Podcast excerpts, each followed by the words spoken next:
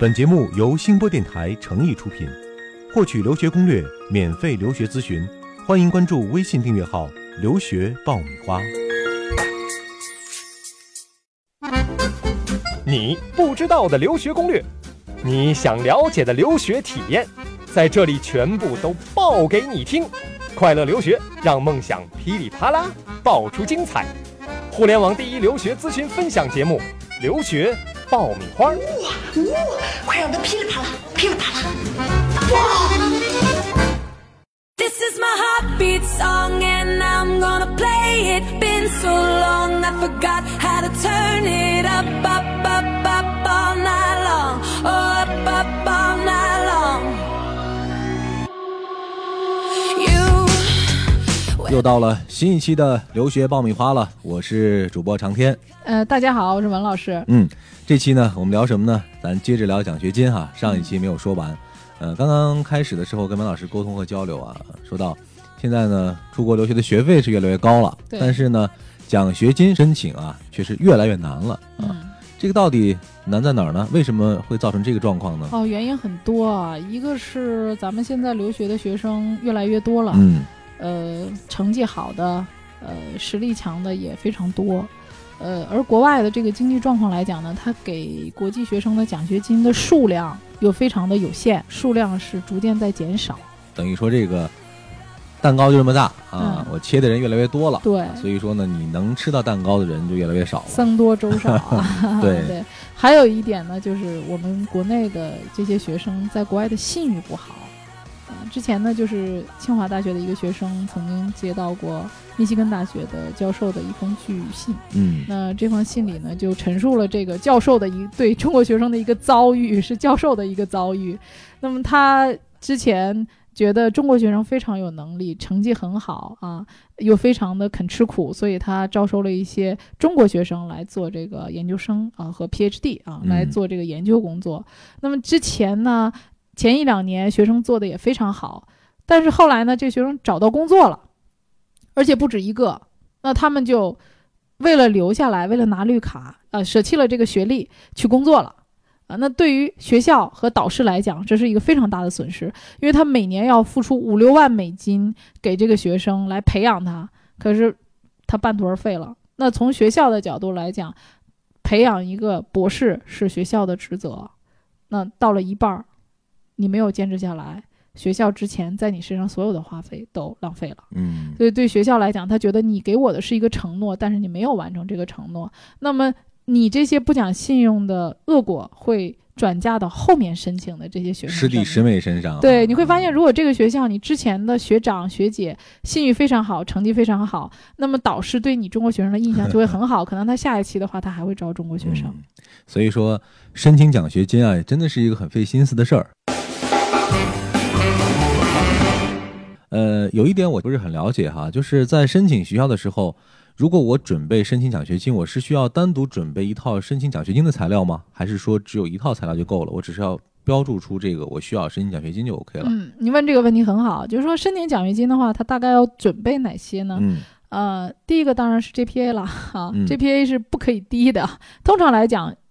一百分满分的话，一定要在八十分以上。嗯呃，那也要看学校。那么对于少数的北美的学校来讲呢，呃，七十五分以上也可以勉强接受。嗯嗯，但这个成绩呢，要占到你整个申请的百分之三十的比例。嗯嗯，嗯，你的导师会通过你这个 GPA 来了解你在学校的一个成绩情况。那多数导师的话，还会看你的，比如 CV 啊、研究经历啊啊。那么你这个 GPA 越高，显然在其他方面来讲啊，就是可控的因素里来讲，GPA 是一个你比较容易能够控制的一个呃参考指数。嗯，那么第二个呢，就是你很重要的一点就是你的学术研究背景，因为你嗯出去是做研究的，所以你的研究背景是导师非常重要考量的一个因素。那对于国内本科阶段的来说呢，呃，这个不一定是强制的，嗯，但是这个是非常具有竞争力的。如果你想申请 PhD 的话，可以讲你没有研究经历的话，那你就失去了你的竞争力。嗯，尤其是说你想申请全奖的，嗯，那么你的研究经历基本上导师都会非常注重去看。嗯嗯，这也就是说，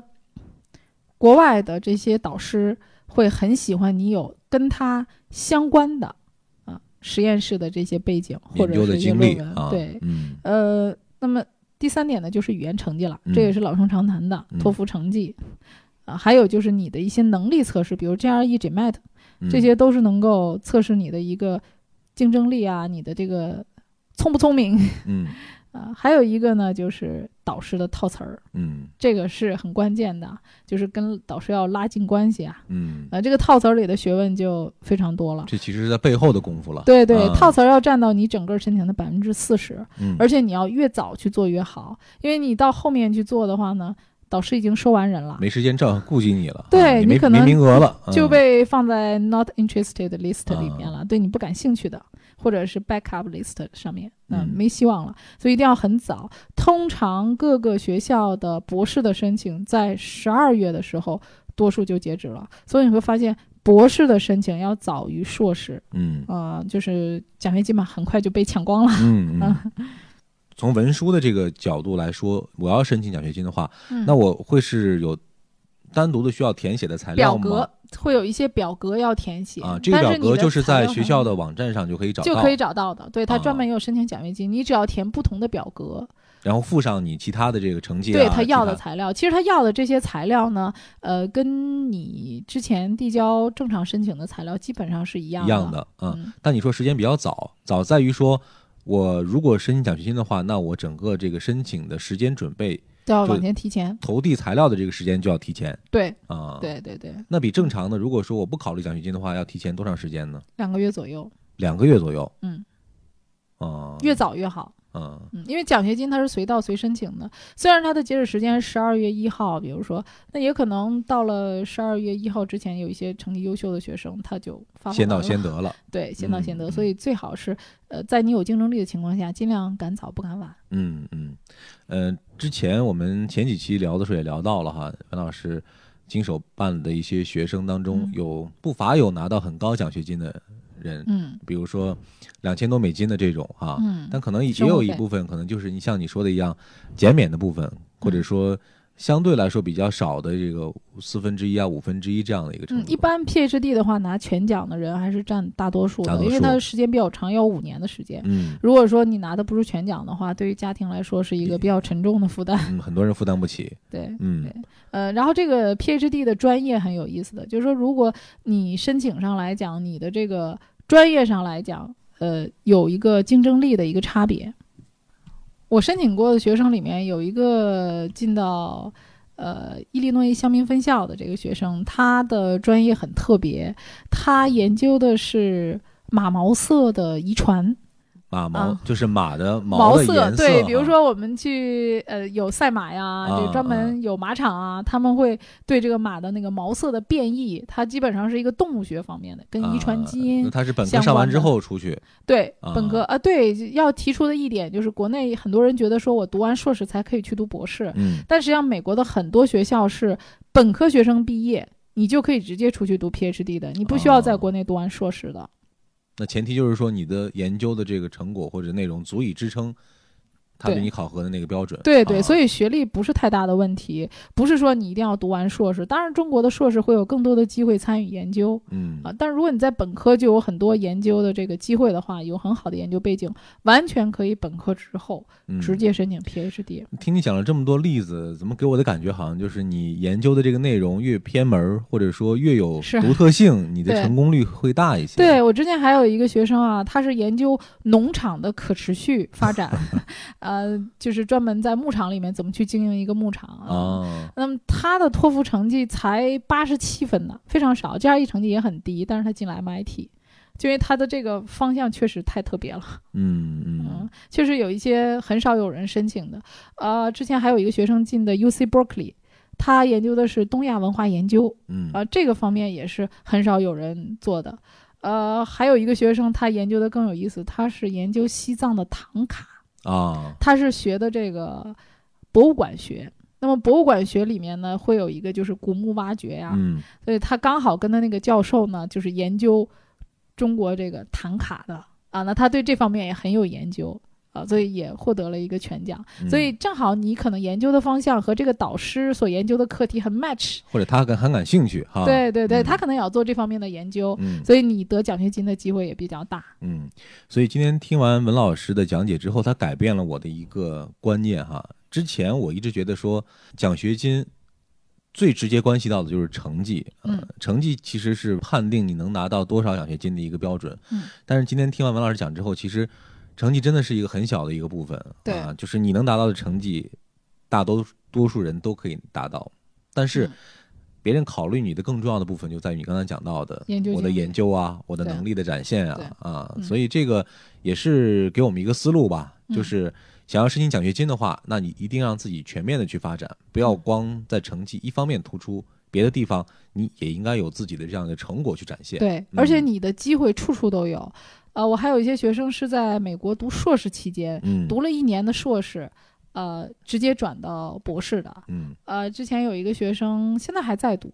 在杰克塞尔德雷塞尔大学，嗯他读的是生物工程。呃，他进到学校里之后，他当时的成绩也很低，托福才九十分。嗯呃，进到学校里，当时读的是一个硕士，然后他的导师呢就发现这个学生非常肯学，哎，也很勤奋，跟老师聊的也不错。后来老师就说：“你这样吧，你直接读 PhD 好了，然后我把你这一年的硕士呢给你算到博士的时间里面， 嗯呃，你就直接转就行了。然后我把这一年的时间给你算进去，你差不多再读个四年左右就可以了。”嗯然，后这个学生还很 happy 的，然后拿嗯了全奖，觉得导师非常好。所以机会还是无处不在的。对啊，还有一个学生就更奇葩了，他是四川大学的一个学生，走的时候雅思成绩没有达到学校的入学要求，他嗯口语差了零点五，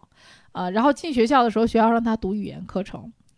呃，他进了学校之后呢，他就找那个导师去谈去了。导师后来发现呢，他的语言水平完全没有问题，可以很自如的跟老师沟通，可能只是他考试的时候运气发挥差不了那好么一点点。嗯对，然后导师马上就说：“那你不要读硕士了，我觉得你完全可以读博士，你跟我直接读博士好了。”嗯，所以这个学生从语言中心一下就跳到了博士。这老外的随意性其实蛮大的。对，导师只啊要看跟你很对眼儿的话，那嗯一切都有可能的。嗯呃，而且他是进到学校里去谈的。有的时候呢，你进到这个学校里跟导师面对面啊、呃去谈的话呢，你的机会有时候会更大。所以嗯不要觉得说我进了硕士我就没有机会读博士，嗯呃，完全有可能。嗯，另外我们再回到一些比较具体的问题哈，刚才也讲到了奖学金的这嗯个金额啊，有大有小。那这个奖学金的发放一般来说是以年度为单位来发放的，多数都还是是说以年度发放的，年度发放的？一，年一年这样的，他会给你一个要求嗯啊、另外一个呢，他这个时间上要求你工作的时间，比如说很多学校会让你，嗯、每个星期做一个 email，一个嗯工作记录。啊，啊，你这个时间你都做了什么？你的工作时间是多少？你有没有？那万一我达不到呢？呢？是不是这钱就其实就不给 了？不会不会，其实也没什么。 嗯老师只是想知道你到底呃工作的情况怎么样，他们也会有一些考核。嗯，你有一个基本态度，其实也对就问题不大。对对对，啊因为导师会给你安排这些工作，你把嗯这些工作做完就好了嘛。嗯至于说这个时间有没有，大多数的人都达不到这个时间的。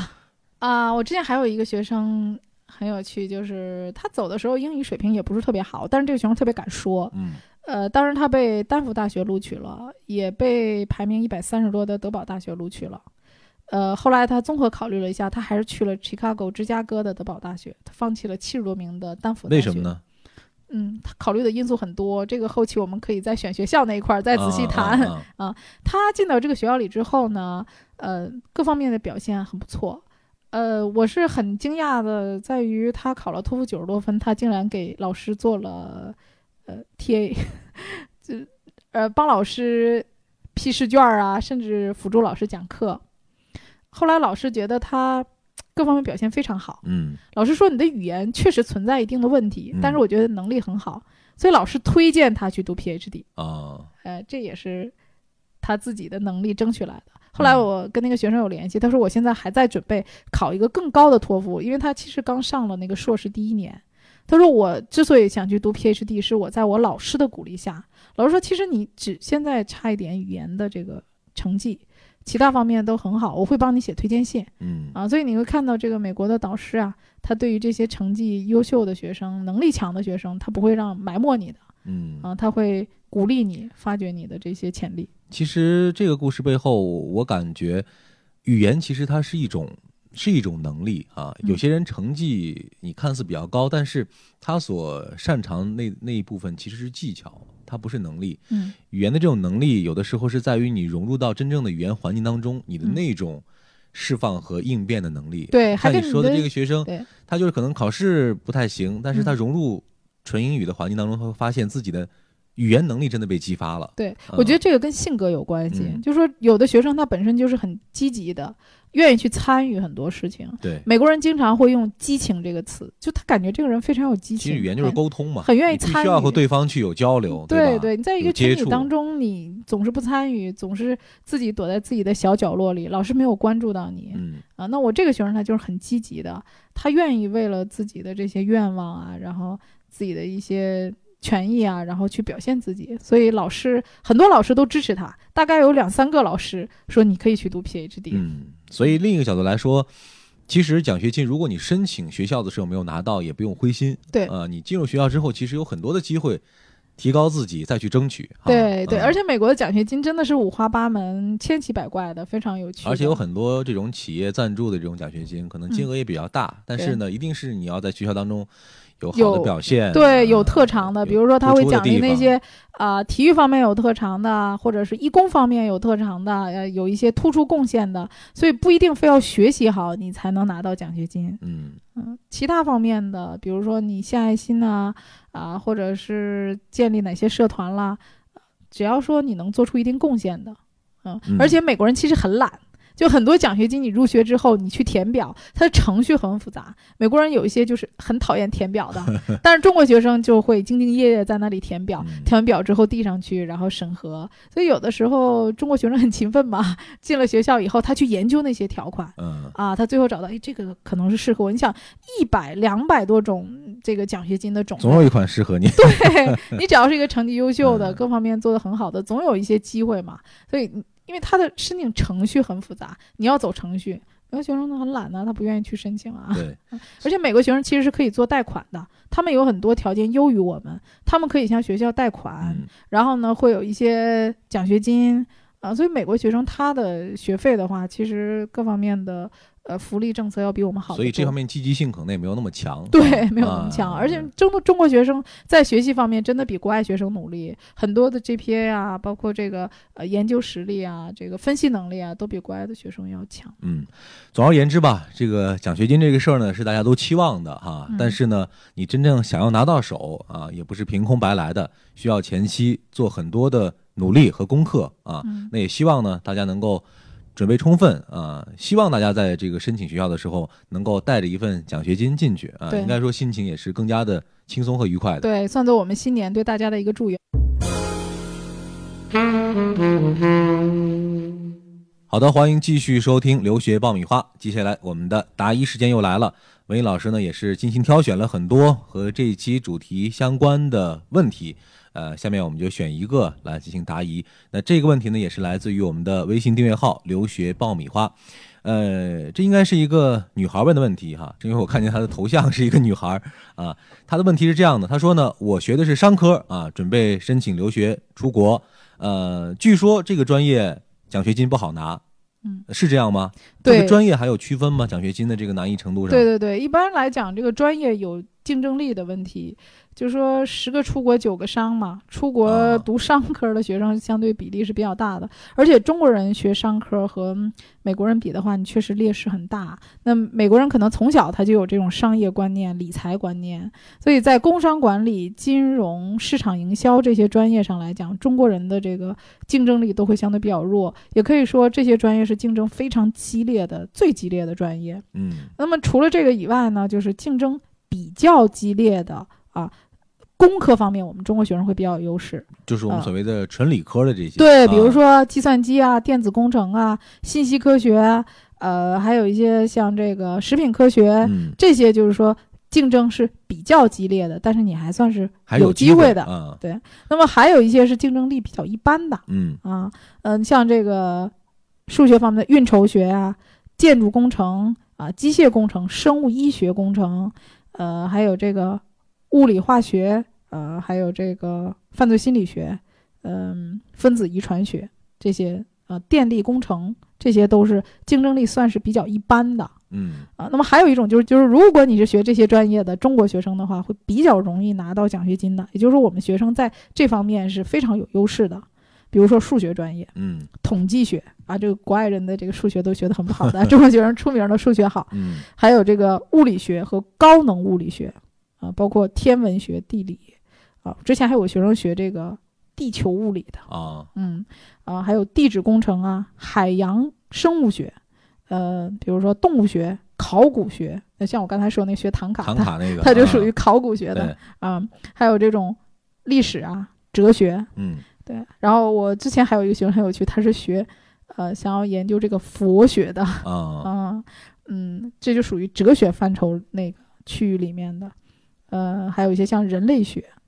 嗯，这些嗯专业都是相对来讲，呃社会学啊，我之前有一个学生，呃，也是研究这个呃人类学的，啊，这个这方面也是比较冷门儿。那嗯这些专业要么就是很冷门儿的，很少有中国学生去学的，要么就是中国学生在这方面确有实优势的非，常有优势的，嗯，嗯。那大家就对号入座啊。嗯本老师提供的这个其实只是一个概率相对比较大的，对嗯不能说百分之百就好好拿的啊，但是提供一个参考啊，大对家可以参照一下来做自己的选择和准备。嗯哎，那现在你今年帮着办的学生里头有没有现在有消息的是拿到奖学金啊或者什么这种？呃，有的今年有学生物工程的，呃，做这个分子分子生物学，嗯呃，有拿到奖学金的，呃，在 Case Western 凯斯西楚，呃，哦拿到全奖的。对，但因为现在 offer 有很多还没到，所以现在嗯暂时陆不陆知道是什么对情况哈。呃，陆陆续续的吧，最近应该呃快有结果了。还有嗯这个罗格斯，嗯、也是申请那个呃物理方面的。理工科方面的、物理嗯方面的也有拿全奖。那看来我们嗯所谓的文科，我们所谓国内的这个文科专业出去之后，可能不太容易哈。呃不太可呃，能因拿为到奖。我还有一个比较感真兴是趣的一个专业，就是 像法律专业这种哦，的，你出去问之这个很后，好这个这个怎么样？因为我们中国学生出去学法律专业呢，就是一般是学 LLM，叫国际法。嗯呃，这个国际法通常是一年。我申请国际法的学生全进了前五十的学校、啊啊啊，这个结果都超级的好，因为这个专业的话不需要考 GRE 和 GMAT，啊嗯、呃，这个专业拿奖学金的也非常非常少，嗯，偶尔能拿到一两千美金，其实就算是一个学费的折扣吧，嗯啊，但是说这个专业本身就是给国外的学生设置的，嗯哦啊，所以他给奖学金的比较少，比较少嗯啊，但是学校可能会选的比较好，嗯，对，学校选择会比较选好。择的空间会比较大一对些啊。呃，还有美国法律还有一个叫这个呃大法专业，嗯嗯呃，这个专业你是需要在国外再去考的，呃，这个你要考一个 LSAT 成绩，这个比较难考。嗯其实美国的法律本科没有，你可以学任何专业的嗯啊，然后呢，你要去参加这个司法考试，啊再去申请这个呃啊嗯。法律大法专业。这个我觉得我们又可以专门讲一讲一期了。呃，好的，那这一期呢，我们的节目就到这儿了啊。最后呢，我们再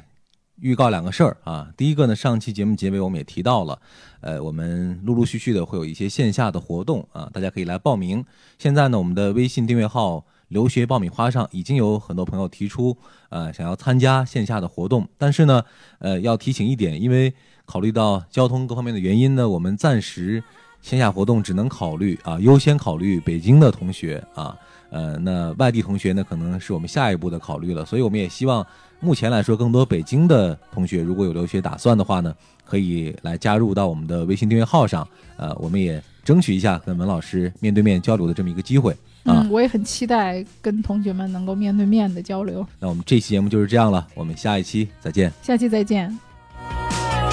Now I got pins and needles on Oh, Oh,